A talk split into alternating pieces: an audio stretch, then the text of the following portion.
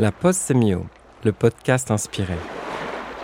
Le temps d'une pause, je vous raconte mes recherches de sémiologue sur le corps, la mode et la beauté. De la méthode, de la curiosité et surtout l'envie de partager avec vous un autre regard sur le sens des textes, des images et des récits d'aujourd'hui.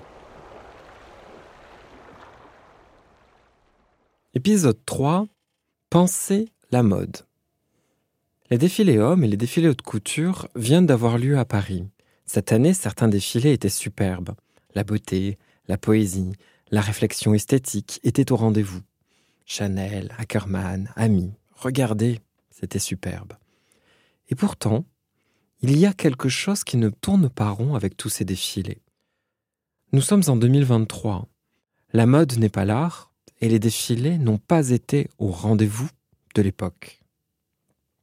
Petite anecdote. J'ai été particulièrement surpris d'entendre non-stop parler de la mode, avec un grand L et une insistance intrigante. Il y a de quoi être perplexe face à cette essentialisation d'une activité humaine à l'heure de l'urgence climatique.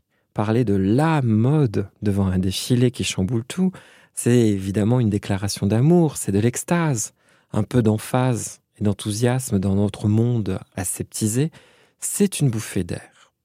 Ce ne serait pas grave si l'heure n'était pas grave et si l'industrie vestimentaire n'avait pas une transformation de fond à mener, et nous avec, évidemment.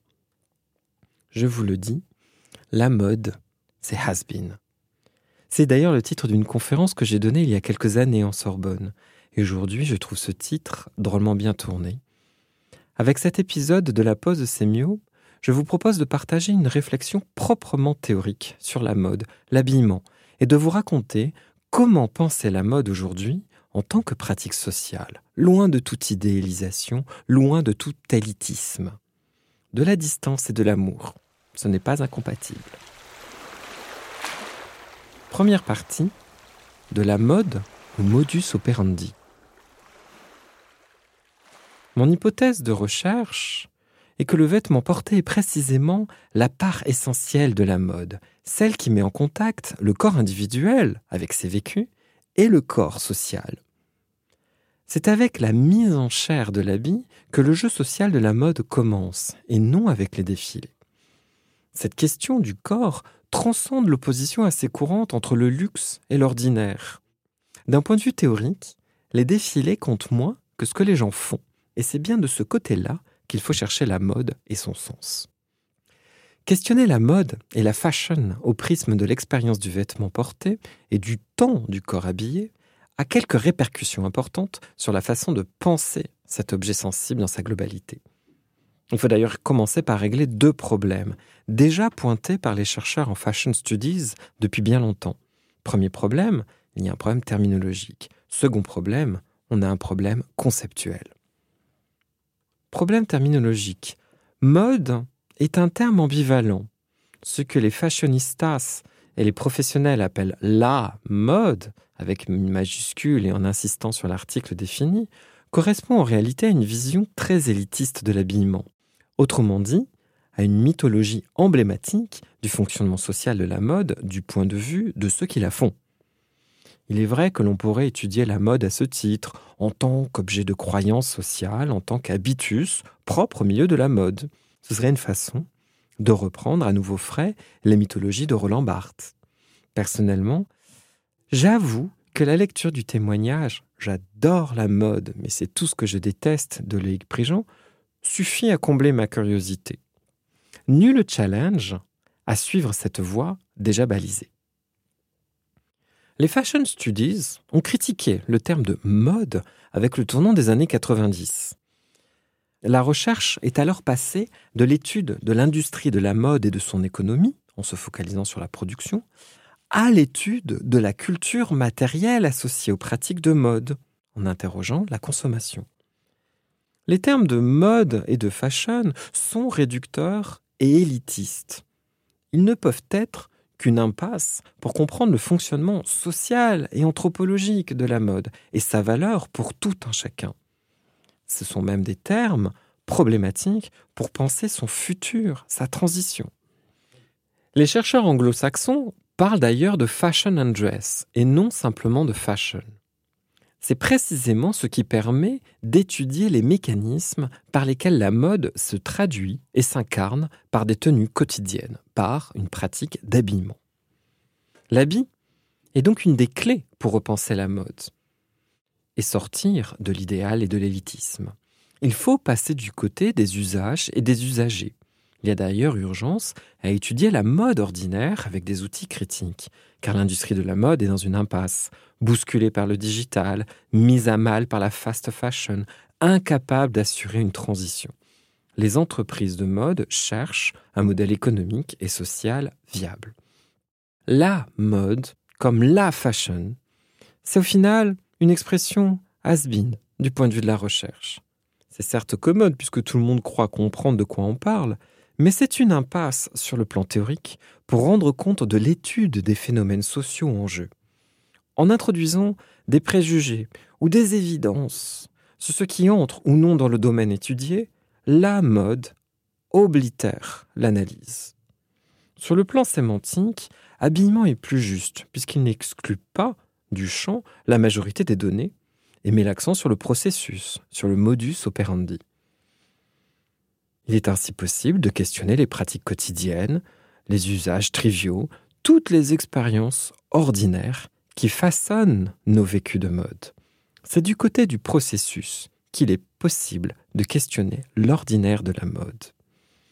Pour en finir avec ces discussions sur les termes, admettons que parler du mode vestimentaire serait probablement l'expression la plus appropriée.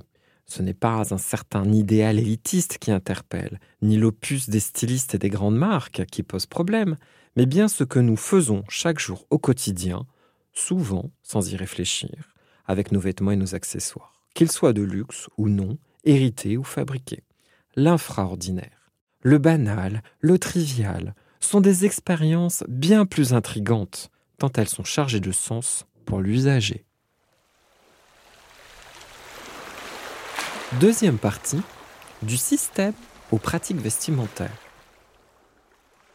Dans le champ de la recherche sémiologique, contrairement à ce qu'ont pu penser des chercheurs comme Algirdas Grémas ou Roland Barthes, la mode n'est probablement pas un système.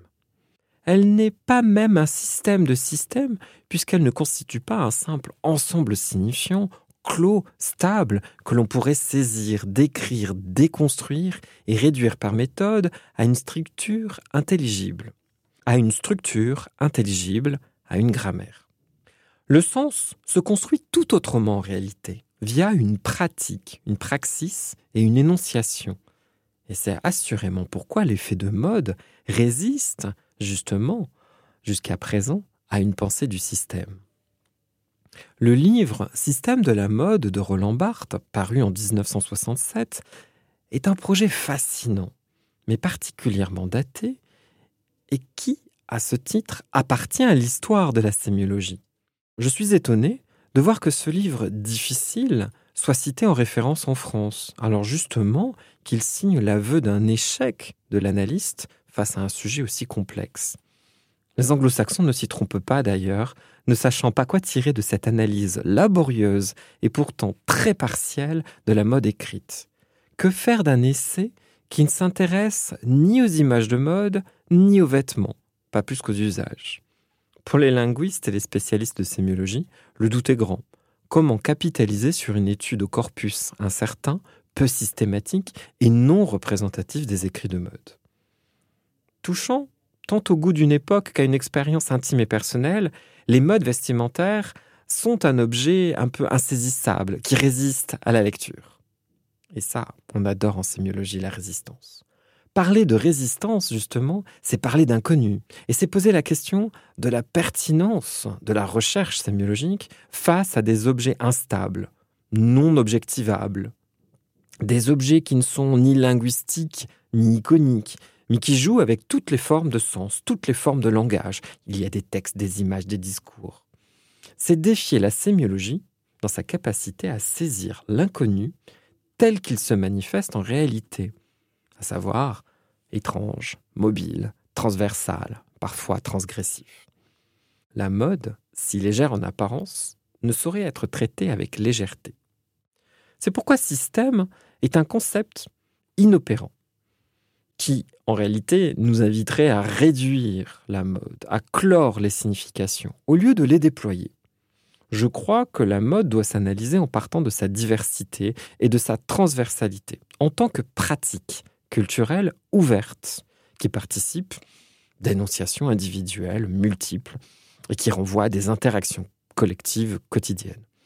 Qui dit pratique dit usager. La difficulté, c'est qu'il y a ce qui est observable, ce qui est dit, ce qui est cru, ce qui est vécu, ce qui est ressenti, ce qui est perçu et ce qui est projeté. Toutes ces dimensions concernent l'usager comme l'observateur et se tiennent ensemble.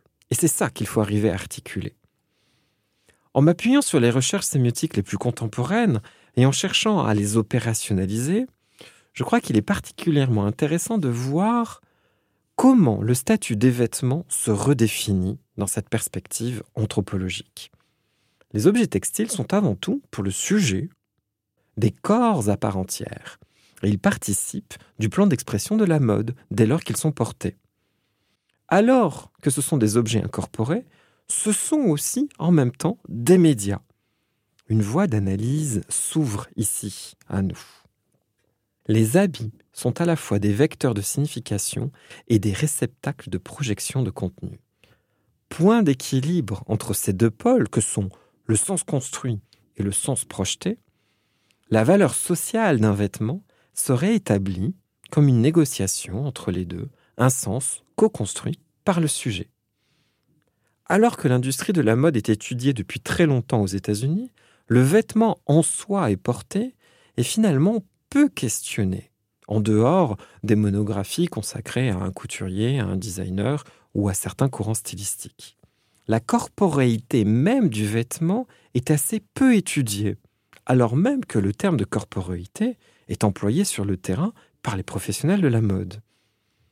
Même chez les auteurs anglo-saxons qui parlent de corps, de genre et d'habillement, le corps habillé, le vêtement incarné, reste un objet diffus autour duquel on tourne, mais que l'on n'étudie pas au prisme de l'expérience vécue.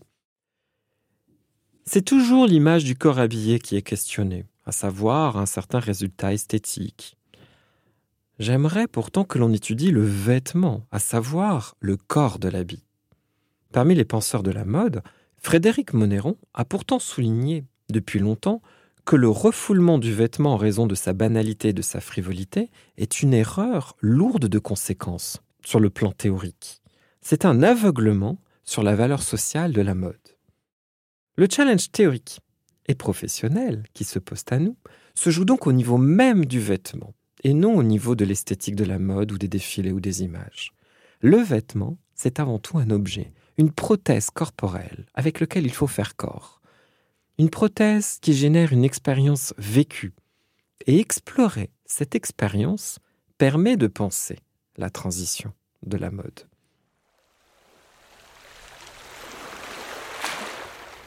Troisième partie, la trinité du vêtement, du look et du dressing. Avec cet épisode de la pause sémio, je vous invite donc à penser la mode comme un modus operandi, et à l'étudier comme tel. Ma proposition consiste à faire tomber l'accent sur le vêtement porté et conduit à observer la rue, par exemple. La rue, c'est un lieu ouvert où tout est possible, où tous les styles cohabitent, où tous les corps se frôlent.